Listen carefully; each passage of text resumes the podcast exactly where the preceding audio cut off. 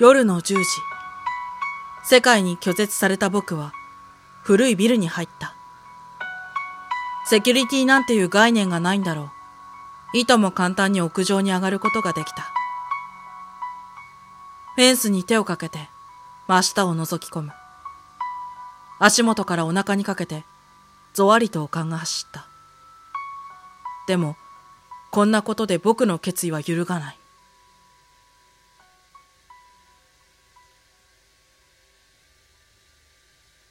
気をつけてここのフェンス、ところどころ壊れてるよ。誰もいないと思ったのに、女性の声に急に話しかけられて、僕はびっくりして振り返った。ほら、そこなんて最近外れちゃったんだから。いつの間にか僕の隣に立った OL っぽい女性は、屋上のある一角を指した。確かに、フェンスの一つが外れていて、トラテープやカラーコーンで人が近づかないように封鎖されている。いいんですよ。僕は落ちに来たんですから。高校生ぐらいだよね。自殺志願者ってこと？いじめとか？これから死ぬ男のこと知ってどうするんですか？僕はイライラしながらカラーコンで塞がれたその先へと足を踏み入れた。遮るものがないビルの端に立ち、決心が鈍らないうちに、そこの女にとやかく説教されないうちにと、飛んだ。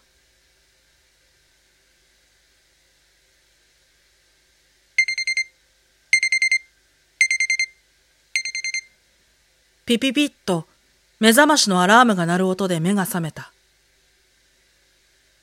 は？どういうこと？確かに僕は高いビルから飛び降りたはずだ。万が一失敗したとしても病院にいるはずだし、普通にいつもの朝のように自室で目覚めるのはおかしい。アラームを止めがてら携帯の画面を見ると、飛び降りたその日の朝だった。そして、一度経験した同じ一日が繰り返された。夢であるはずはないし、走馬灯ではないだろうし。ということは、なぜか時間が巻き戻っている。夜10時、僕はもう一度古いビルに入った。気をつけて、ここのフェンス、ところどころ壊れてるよ。今度はこの女性の声に驚かなかった。あなたはなんでこんな時間にこんなところにいるんですか？教えないといけない？いえ。よく考えたら知っても何にもなりませんでした。僕、今から死ぬんで。高校生くらいだよね。あの、何言われても、僕の決心は揺るぎませんから。一回できたんだ。二回目なんて楽勝だ。最後はほとんど独り言だ。フェンスのなくなった場所にもう一度立ち、今度こそと飛んだ。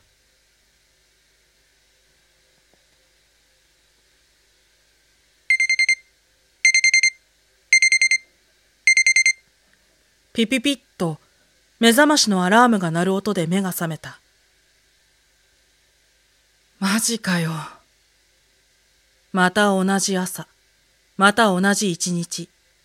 一体これはどういうことなんだろう？夜、僕は懲りもせず古いビルに登った。時間は試しに変えてみて、夜11時。気をつけて、ここのフェンス、ところどころ壊れてるよ。女性はまだいた。僕は無視してフェンスのないビルの端にかける。なんとなく、この女性と話すのがダメなのかもしれないという気がしていた。全く関係ないかもしれないけど。今度こそ、今度こそ、戻るならせめて今日じゃない日に戻れ。そしたら、あの女性に会わなくて済むから。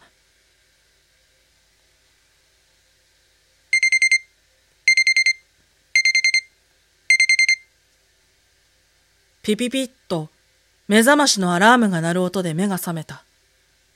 携帯の画面を見ると飛び降りた日の前日だ。願った通り違う日付に行くことはできた。願った通りに死ぬことはできなかったけれど。今回は学校に行かずに朝からあのビルに向かった。当然、ビルには会社員たちが出社していて、夜とはまるで違う雰囲気だ。ただ、幸いというか何というか、学習塾が入っていたので、僕がビルの中にいても全く気にされることはなかった。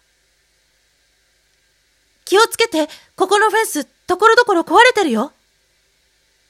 屋上でまた、あの女性に話しかけられた。なんでいるの？え、どういうこと？一日中いるの？毎日いるの？それとも偶然？一体、何の話？僕は咳を切ったように今までのことを女性に話した。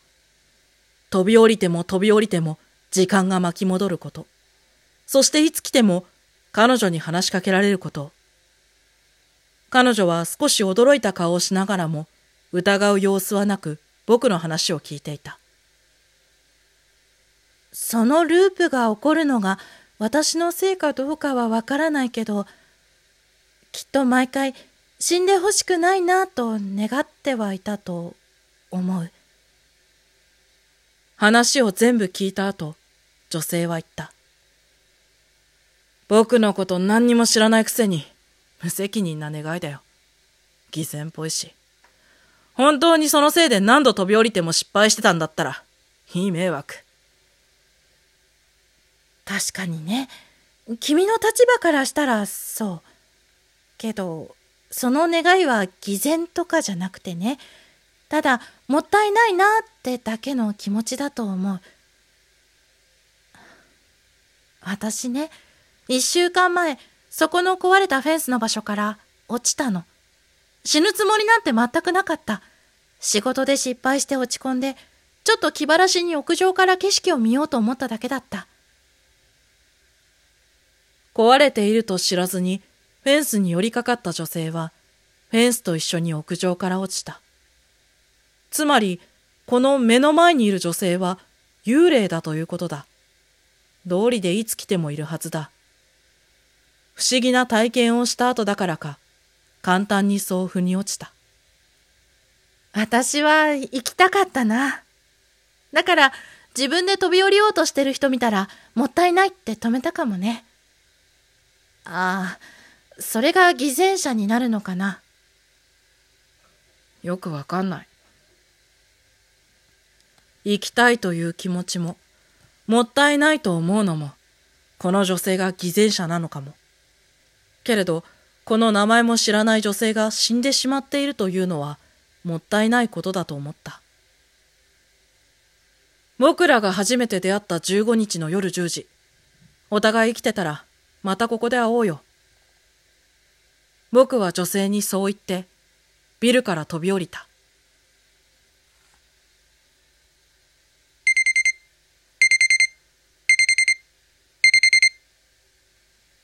ピピピッと目覚ましの鳴る音で目が覚めた。携帯を見ると願った通り、初めに飛び降りた日の一週間ほど前、事故が起こる日の朝だ。僕はビルに向かった。気をつけてここのフェンス、ところどころ壊れてるよビルの屋上で女性を見つけて、僕は叫んだ。それから一週間経った。約束の15日、夜の10時。屋上に女性はいなかった。そうだ。僕はバカだ。幽霊の女性と約束をしたんだから、生きている彼女が僕との約束なんて知るわけがないのだ。念のため、次の日の夜も屋上に行った。やっぱり彼女は来ていない。次の日の朝、これを最後とするつもりで屋上に向かった。彼女はこのビルで働いているのだから、ひょっとしたらまた屋上に来るかもしれない。気をつけて。ここのフェンス。ところどころ壊れてるよ。女性の声が言った。はじめましてそれとも、会いに来てくれた？会いに来た。ごめんね。言い訳すると、ついさっき、約束とか全部思い出したんだ。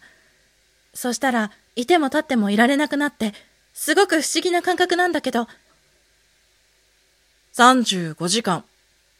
遅刻なんですけどね。僕は来てくれた嬉しさを隠すように、むくれてみせた。